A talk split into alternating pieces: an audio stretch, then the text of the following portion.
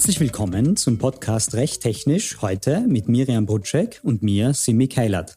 Wir sind Mitarbeiterinnen im Bankaufsichtsrechtsteam der Wirtschaftskanzlei Binder Größwang Rechtsanwälte und thematisieren brandaktuelle rechtliche Fragestellungen zu Digitalisierung und Technik. Unser heutiges Thema ist Kryptoassets und das Aufsichtsrecht. Kryptoassets. Egal, wo man aktuell hinblickt oder hinhört, fällt der Begriff Kryptoasset oder Kryptowährung. Es gibt aktuell wohl kein spannenderes Thema, das insbesondere die Finanzwelt so sehr beschäftigt wie dieses hier. Für viele stellen allerdings bereits die vielen Begriffe eine erste Hürde dar, die dieses Thema mit sich bringt.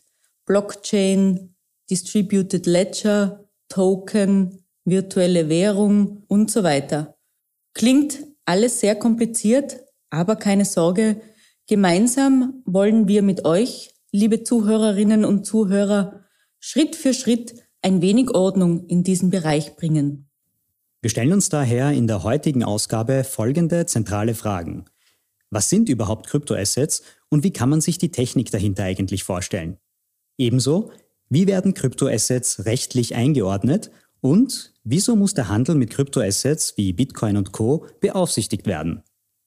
Bevor wir in die Materie einsteigen, möchten wir mit euch kurz die gängigsten Begriffe in diesem Bereich durchgehen. Erstens Kryptoasset bzw. virtuelle Währung. Ein Kryptoasset ist die digitale Abbildung eines Wertes oder eines Rechts in einem verschlüsselten elektronischen System. Wenn dieses Kryptoasset auch eine Zahlungsfunktion hat, verwendet man Synonyme wie Kryptowährung oder virtuelle Währung. Eine sehr bekannte virtuelle Währung ist zum Beispiel Bitcoin. Der nächste Begriff, den wir euch vorstellen möchten, ist die Blockchain bzw. die Distributed Ledger Technology. Eine Kryptowährung wird auf Basis der sogenannten Distributed Ledger Technology gespeichert und verwaltet. Unter dieser Technik kann man sich einen Informationsspeicher vorstellen, der Aufzeichnungen über Transaktionen in einem Netzwerk enthält. Die Teilnehmer des Netzwerks sind durch mehrere Knoten miteinander verbunden. Die getätigten Transaktionen werden durch gegenseitige Akzeptanz verifiziert. Besonderes Merkmal ist daher die verteilte Aufzeichnung von Transaktionsdaten durch eine Vielzahl an Netzwerkknoten. Eine Manipulation ist somit nicht möglich, weil ja die gegenseitige Akzeptanz notwendig ist. Eine virtuelle Währung, wie zum Beispiel Bitcoin, nützt diese Blockchain-Technologie. Die Einträge die auf einer Blockchain gespeichert werden, kann man mit einem digitalen Kontobuch vergleichen, in dem alle Transaktionen verzeichnet werden. Auf der Blockchain sind auch noch weitere Informationen gespeichert, wie zum Beispiel Protokolle darüber, wie die Übertragung des Assets funktioniert oder wie viel Stück es von der Kryptowährung gibt. Zum Beispiel ist auf der Bitcoin-Blockchain festgelegt, dass es davon nur die maximale Summe von 21 Millionen Einheiten gibt. Was ist eine Kryptohandelsplattform? Auf einer Kryptohandelsplattform kann man verschiedenste Kryptoassets, in erster Linie Kryptowährungen wie Bitcoin und so weiter, kaufen und verkaufen. Bekannte Kryptoplattformen sind zum Beispiel Kraken, Bitpanda aus Österreich oder Coinbase. Eine weitere bekannte Plattform, die vor kurzem jedoch sehr viele negative Schlagzeilen machte, ist FTX. FTX befindet sich derzeit in einem Insolvenzverfahren, weil sie nach starken Finanzproblemen unter anderem auch Hackerangriffe erleiden musste. Bei diesen Angriffen sind Kryptoassets von Anlegern in Millionenhöhe gestohlen worden. Gleichzeitig bestehen ernste Vorwürfe gegen das Management auf Veruntreuung von Kundengeldern – Klingt gar nicht mal so sicher, so eine Kryptohandelsplattform, nicht wahr? Nicht unbedingt. Aber das kann mir doch eigentlich mit dem Geld, das ich bei einer Bank habe, doch auch passieren? Natürlich ist das theoretisch möglich, aber hier kommt das Aufsichtsrecht ins Spiel. Das Aufsichtsrecht enthält die notwendigen Bestimmungen, damit Banken die nötigen liquiden Mittel halten, sich nicht zu hoch verschulden, Kundengelder schützen und qualifizierte Führungskräfte aufweisen. Besonders wichtig ist es, dass das Aufsichtsrecht auch Mitteilungs- und Informationspflichten gegenüber den nationalen Behörden regelt, damit diese im Fall der Fälle zeitnah und informiert einschreiten können. Die Erlaubnis, als Bank Produkte und Dienstleistungen anzubieten, wird dann bei Erfüllung der notwendigen rechtlichen Voraussetzungen in Form einer Lizenz, einer sogenannten Konzession vergeben. Das Aufsichtsrecht schützt dadurch alle Teilnehmer des Finanz- und Kapitalmarktes, insbesondere die Verbraucher, wenn diese Geld investieren oder selber Geld benötigen, zum Beispiel in Form eines Kredites. Und wie auch Bankkunden durch das Aufsichtsrecht geschützt werden, müssen auch Kunden von Kryptohandelsplattformen entsprechend geschützt werden. So müssen auch Anbieter von Dienstleistungen im Zusammenhang mit Kryptoassets sich registrieren lassen, bevor sie ihre Dienstleistungen anbieten. Und damit nicht jede x-beliebige Person das machen kann, bestehen gewisse Anforderungen, die diese Anbieter erfüllen müssen. Deshalb erfasst das Aufsichtsrecht auch solche Anbieter. Aber was für Anforderungen sind das denn eigentlich? Hier muss ich den unter Juristen gerne verwendeten Ausdruck es kommt darauf an verwenden. Zum einen kommt es nämlich darauf an, welche Dienstleistungen konkret angeboten werden und zum anderen, auf welche Art von Kryptoassets sich diese Dienstleistungen beziehen. Wie du eben gesagt hast, gibt es nicht nur die eine Art von Kryptoassets. Sie unterscheiden sich in bestimmten Eigenschaften und Ausprägungen und daher insbesondere auch darin, wie man diese dann aufsichtsrechtlich einordnet. Grundsätzlich spricht man in der Marktpraxis von folgenden Kategorien. Da gibt es zum einen das Payment Token. Payment-Token haben ihren primären Zweck in einer Bezahlfunktion. Sie verkörpern daher einen Wert, mit dem man sich verschiedene Produkte oder Dienstleistungen kaufen kann. Andere Leute akzeptieren den Payment-Token dann als Bezahlmittel für dieses Produkt oder die Dienstleistung. Es ist daher ein Tauschmittel. Ein gutes Beispiel hierfür wäre zum Beispiel Bitcoin. Eine weitere Kategorie ist der Security Token. Security Token oder auch Investment-Token kann man sich am ehesten wie Finanzinstrumente, also wie etwa Wertpapiere vorstellen. Sie verkörpern Rechte an einer Sache oder Ansprüche auf Dividenden. Jeder Security Token stellt somit einen Teil eines Vermögenswertes dar. Ähnlich wie auch eine Aktie einen Teil eines Unternehmens darstellt. Und dann gibt es noch den Utility Token. Mit einem Utility Token erhalte ich Zugang zu einem digitalen Produkt oder einer Dienstleistung. Akzeptiert werden sie in der Regel nur von der Person, die diesen Token auch ausgibt. Man spricht hier von einem Emittenten. Das ist also vergleichbar mit Gutscheinen für ein Unternehmen. Ich kann somit den Gutschein nur bei einer bestimmten Person einlösen. Andere Personen hingegen würden ihn nicht akzeptieren. Ebenso gibt es den Begriff NFT, NFT steht für Non-Fungible Token. Non-Fungible bedeutet, dass man es nicht eins zu eins gegen etwas völlig Gleichwertiges eintauschen kann. NFT unterscheiden sich daher von den anderen Kryptoassets dadurch, dass sie einzigartig und nicht standardisiert ausgestaltet sind. Ein gutes Beispiel sind einzigartige Kunstwerke. NFT beziehen sich daher zum Beispiel auf ein digitales Bild, das Bild ist grundsätzlich aber nicht als Ganzes im Datensatz des Tokens, also der Blockchain, enthalten, sondern enthält nur Informationen über das Bild. Ein NFT kennzeichnet den alleinigen Besitz an einem bestimmten digitalen Vermögenswert, wie zum Beispiel einem Kunstwerk. Ein Kryptoasset kann je nach seiner Ausgestaltung verschiedene Rechtswirkungen haben.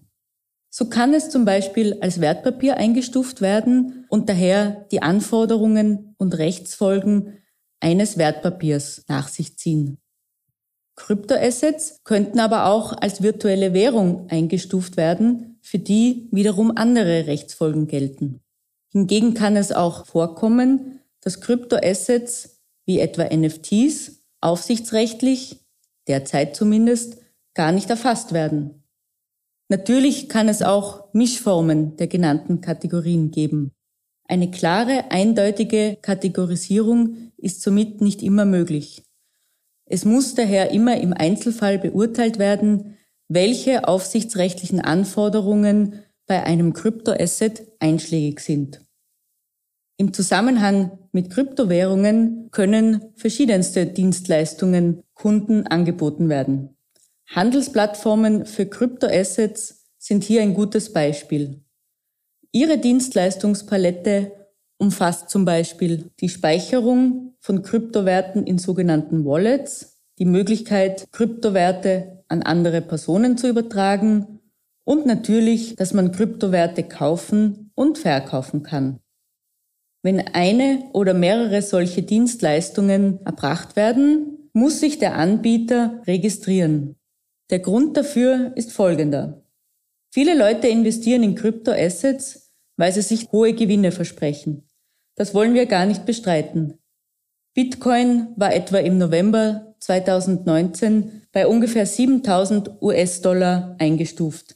Drei Jahre später stieg der Kurs von Bitcoin bereits auf die Rekordsumme von über 69.000 Dollar pro Bitcoin.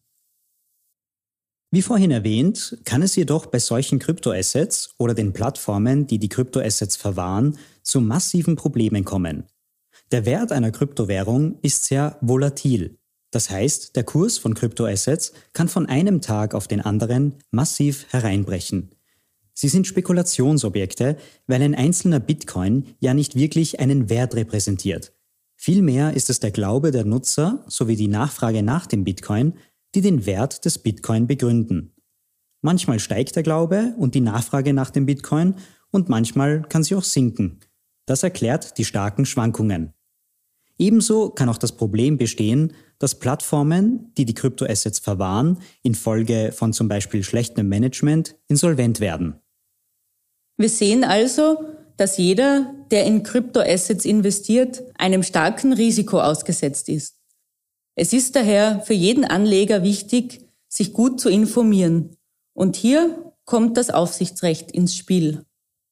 Das Aufsichtsrecht gibt vor, dass Emittenten von Kryptoassets und Dienstleister im Zusammenhang mit Kryptoassets Anleger entsprechend und angemessen informieren müssen. Bislang war es noch notwendig, dass sich Dienstleister im Zusammenhang mit virtuellen Währungen in jedem Land, in dem sie ihren Geschäftsbetrieb aufnehmen wollen, separat registrieren müssen. Bei der Registrierung muss man bestimmte Dokumente einbringen, zum Beispiel den Geschäftsplan, welche Personen verantwortlich sind und was man genau vorhat. Das Problem war jedoch, wenn sich nun jemand in Österreich registriert hat, durfte er seine Dienstleistungen auch ausschließlich in Österreich erbringen. Wenn der Dienstleister dann jedoch zum Beispiel nach Deutschland oder Italien expandieren wollte, musste dieser sich in Deutschland und Italien die entsprechende Lizenz oder Registrierung holen. Die Anforderungen können sich hier von den österreichischen Anforderungen unterscheiden und könnten daher in manchen Ländern auch durchwegs strenger oder weniger streng sein. Für jemanden, der hier den gesamten europäischen Markt ansprechen will, klingt das nach einem hohen Aufwand. Aber da wäre es doch praktisch, wenn man mit einer Registrierung überall in der EU tätig werden könnte. Ganz genau. Es wäre doch für alle Teilnehmer einfacher, wenn wir überall die gleichen Anforderungen hätten und dass man mit einer Registrierung theoretisch überall tätig werden kann. Diese Methode nennt man auch Passporting. Banken im europäischen Wirtschaftsraum können dies für Bankdienstleistungen, wie zum Beispiel die Vergabe von Krediten und die Entgegennahme von Einlagen, bereits in Anspruch nehmen. So kann beispielsweise eine deutsche Bank in Österreich eine Niederlassung im Wege der Niederlassungsfreiheit gründen und muss hierzu nicht das ganze, mitunter sehr langwierige Lizenzverfahren, das es in Deutschland schon mal geführt hat, noch einmal in Österreich durchlaufen. Die von der EU erlassenen entsprechenden Verordnungen und die national umgesetzten Richtlinien haben mit dieser Methode des Passportings den europaweiten Geschäftsbetrieb für Banken, Wertpapierfirmen und Versicherungen wesentlich vereinfacht. So eine Regelung des Passportings gibt es nun auch endlich für Dienstleister im Zusammenhang mit virtuellen Währungen, nämlich die neue Verordnung der EU, die Markets in Crypto Assets Regulation, abgekürzt MiCA. Im Juni dieses Jahres ist die Veröffentlichung im Amtsblatt der EU erfolgt. Die MiCA sieht insbesondere eine Vereinheitlichung der Rechtsstandards sowie die Möglichkeit des Passportings für Dienstleister im Zusammenhang mit virtuellen Währungen vor. Mittlerweile halten bereits rund 10 Prozent der europäischen Haushalte Kryptoassets. Da macht es natürlich Sinn, entsprechende Gesetze für eine einheitliche europäische Regelung von Kryptoassets im Binnenmarkt einzuführen. Sowohl für die Emittenten von Kryptowerten als auch für Dienstleister im Zusammenhang mit Kryptowerten schafft die Mika ein rechtliches Umfeld, das sich sehr ähnlich zu anderen Bereichen des europäischen Finanzmarktrechts verhält. Die Mika enthält Regelungen für die Verhinderung von Marktmissbrauch, das öffentliche Angebot, die Vermarktung sowie die Erbringung von Dienstleistungen im Zusammenhang mit Kryptowerten. Aber mir ist hier eines nicht klar. Es gibt doch schon ein sehr umfassendes europäisches Finanzmarktrecht, insbesondere für Wertpapiere und andere Investitionsformen. Kryptoassets sind doch nichts anderes, oder? Wieso nimmt man denn nicht einfach das her? Die Regelungen der EU, gerade für Finanzdienstleistungen, folgen dem Grundsatz der Technologieneutralität und dem Prinzip gleiche Tätigkeit, gleiche Risiken, gleiche Regelungen. Auf diese Weise soll der freie Wettbewerb auf dem Markt vor Eingriffen der Aufsichtsbehörden geschützt und gleiche Wettbewerbsbedingungen für alle Marktteilnehmer geschaffen werden. Am Markt soll sich dann die bessere Technologie durchsetzen. Dazu muss man aber auch sagen, dass neue Technologien auch neue und unbekannte Risiken mit sich bringen. Bei Kryptowerten ist der europäische Gesetzgeber daher zum Ergebnis gekommen, dass bloß einige der Kryptowerte mit klassischen Finanzinstrumenten vergleichbar sind. Andere Werte aber eine eigenständige rechtliche Erfassung notwendig machen, weil sie eben eigene Risiken mit sich bringen, die vom bisherigen Rechtsrahmen noch nicht erfasst sind. Deshalb war es hier aus Sicht des EU-Gesetzgebers sinnvoll, den Rechtsrahmen für Kryptowerte zweizuteilen. Finanzinstrumente und Kryptowerte sind demnach unterschiedlich zu regulieren. Das heißt, Jene Kryptoinstrumente, die mit Finanzinstrumenten vergleichbar sind, zählen als Finanzinstrumente. Für diese Kryptoassets ändert sich in Zukunft daher gar nichts. Daneben gibt es aber eine Reihe von Kryptoinstrumenten, die abweichende Charakteristika und Risiken aufweisen. Diese sollen in Zukunft von der Mika erfasst werden. Hier wird die ESMA, die Europäische Wertpapierbehörde, noch weitere Kriterien zur Abgrenzung bekannt geben damit man klar sagen kann, unter welches Regelungsregime ein Kryptoinstrument fällt. Die Mika kennt nun selbst verschiedene Arten von Kryptoassets, die sie wie folgt definiert. Zum einen die E-Money-Token. E-Money-Token sind an eine Währung wie Euro gekoppelt. Sie weisen somit die Wertstabilität einer Währung auf. Zum anderen die Asset Reference Token. Asset Reference Token sind Kryptowerte, die keine E-Money-Token sind und die auf andere Werte oder Rechte referenzieren. Ihr Wert ergibt sich durch die Kopplung an einen bestimmten Vermögensgegenstand. Und dann gibt es noch einen Auffangtatbestand, nämlich andere Kryptowerte. Das sind Kryptowerte, die weder E-Money-Token noch Asset Reference Token sind. Bitcoin würde zum Beispiel in diese Kategorie fallen, weil sie an gar nichts gekoppelt ist, also weder an eine Währung noch einen anderen Vermögensgegenstand. Sie bilden aber dennoch einen Wert ab, der auf der DLT-Basis gespeichert wird und fällt daher unter die Mika. NFTs werden beispielsweise gar nicht von der Mika erfasst. Ihre Anforderungen gelten daher nicht für NFTs. Die Token-Kategorien, die wir am Anfang des heutigen Podcasts erwähnt haben, also Payment-Token, Security-Token und so weiter, helfen uns daher nur bedingt, ein Kryptoasset im Rahmen der Mika einzuordnen. Die Eigenschaft als Payment-Token allein lässt nicht gleich eine Zuordnung im Rahmen der Mika zu. Es kommt hier daher wieder auf den Einzelfall an, welche Eigenschaften das Kryptoasset erfüllt, um eine rechtliche Entscheidung zu treffen. Fürs Erste reicht es ja aber mal mit den Definitionen. Sprechen wir doch über die Mika selbst. Was macht die eigentlich? Einen großen Regelungsbereich der Mika können wir an folgendem Beispiel gut erklären. Bei einem Börsegang einer Aktiengesellschaft gibt das Unternehmen Aktien an Investoren aus. Jede Aktie repräsentiert dann einen Anteil an diesem Unternehmen. Im Gegenzug muss der Investor einen Betrag bezahlen, den Kaufpreis der Aktie. Die Vorteile sind dabei, der Investor erhofft sich, dass in ein paar Jahren seine Aktie viel mehr wert ist, als er ursprünglich dafür bezahlt hat er bezieht außerdem dafür Dividenden und das Unternehmen erhält eine große Summe an Geld, das es für seinen Geschäftsbetrieb verwenden kann. Dasselbe Prinzip kann man nun auch auf Kryptowerte übertragen. Angenommen, Miriam und ich entwickeln einen neuen Kryptocoin und geben diesen dann für sagen wir 10 Euro pro Coin aus. Wir wären dann sogenannte Emittenten. Wenn wir das erfolgreich umsetzen, können wir hier eine Menge Geld einnehmen, das wir dann für unsere unternehmerischen Zwecke verwenden könnten. Klingt cool, aber so einfach geht das nun auch wieder nicht. Denn einen Emittenten treffen eine Reihe an Pflichten. Insbesondere muss er ein sogenanntes White Paper erstellen und veröffentlichen. Das White Paper ist eine Kurzbeschreibung bzw. eine Art Prospekt für den Kryptowert, in dem die wichtigsten Infos dazu enthalten sind. Der Anleger soll auf diese Weise gut informiert werden, bevor er sein Geld investiert. Die Mika sieht vor, dass das White Paper unbedingt folgende Inhalte aufweist. Das White Paper muss insbesondere Informationen zum Anbieter bzw. zum Emittenten enthalten.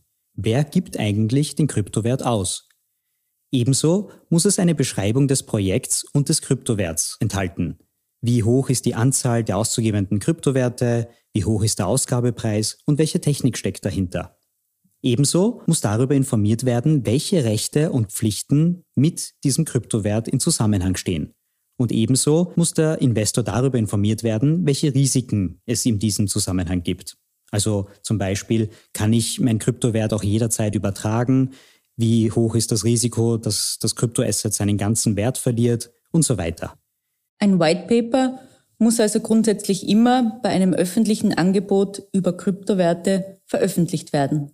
Die im White Paper enthaltenen Informationen müssen wie bei einem Prospekt fair, eindeutig und dürfen nicht irreführend sein, damit der Investor einen möglichst gut informierten Eindruck bekommt. Das Ziel ist, dass ein potenzieller Kryptowerte-Kleinanleger über die Merkmale, Funktionen und Risiken der Kryptowerte umfassend informiert wird. Wie wir hier erkennen, haben einfache Konsumenten in der Regel einen geringeren Wissensstand als ein Anbieter von Bank- und Finanzprodukten, der jahrelange Erfahrung mit solch oft komplexen Produkten hat. Viele aufsichtsrechtliche Bestimmungen sehen daher einen großen Umfang an Informationspflichten vor, die Dienstleister ihren Kunden anbieten müssen. Was sind also nun die Vorteile der neuen Mika? Zum einen bietet sie Startvorteile für etablierte Unternehmen, etwa das verkürzte Verfahren. So wird in Artikel 60 Mika geregelt, dass ein Kreditinstitut Kryptowerte Dienstleistungen erbringen darf, wenn es der zuständigen Behörde seines Herkunftsmitgliedstaates spätestens 40 Arbeitstage vor der erstmaligen Erbringung dieser Dienstleistung gewisse, allerdings sehr umfangreiche Informationen übermittelt. Wie vorhin erwähnt, hatte jeder europäische Staat bislang ein eigenes Regelungsregime, wonach die Registrierung von Kryptowährungsdienstleistungen erfolgte. Falls man in einem anderen EU-Land tätig werden wollte, so musste man sich überall separat registrieren. Mit Mika ist es nunmehr möglich, eine bereits bestehende Registrierung in einem Land mit geringem Aufwand in andere Länder zu übertragen und auch dort seine Dienstleistungen anzubieten.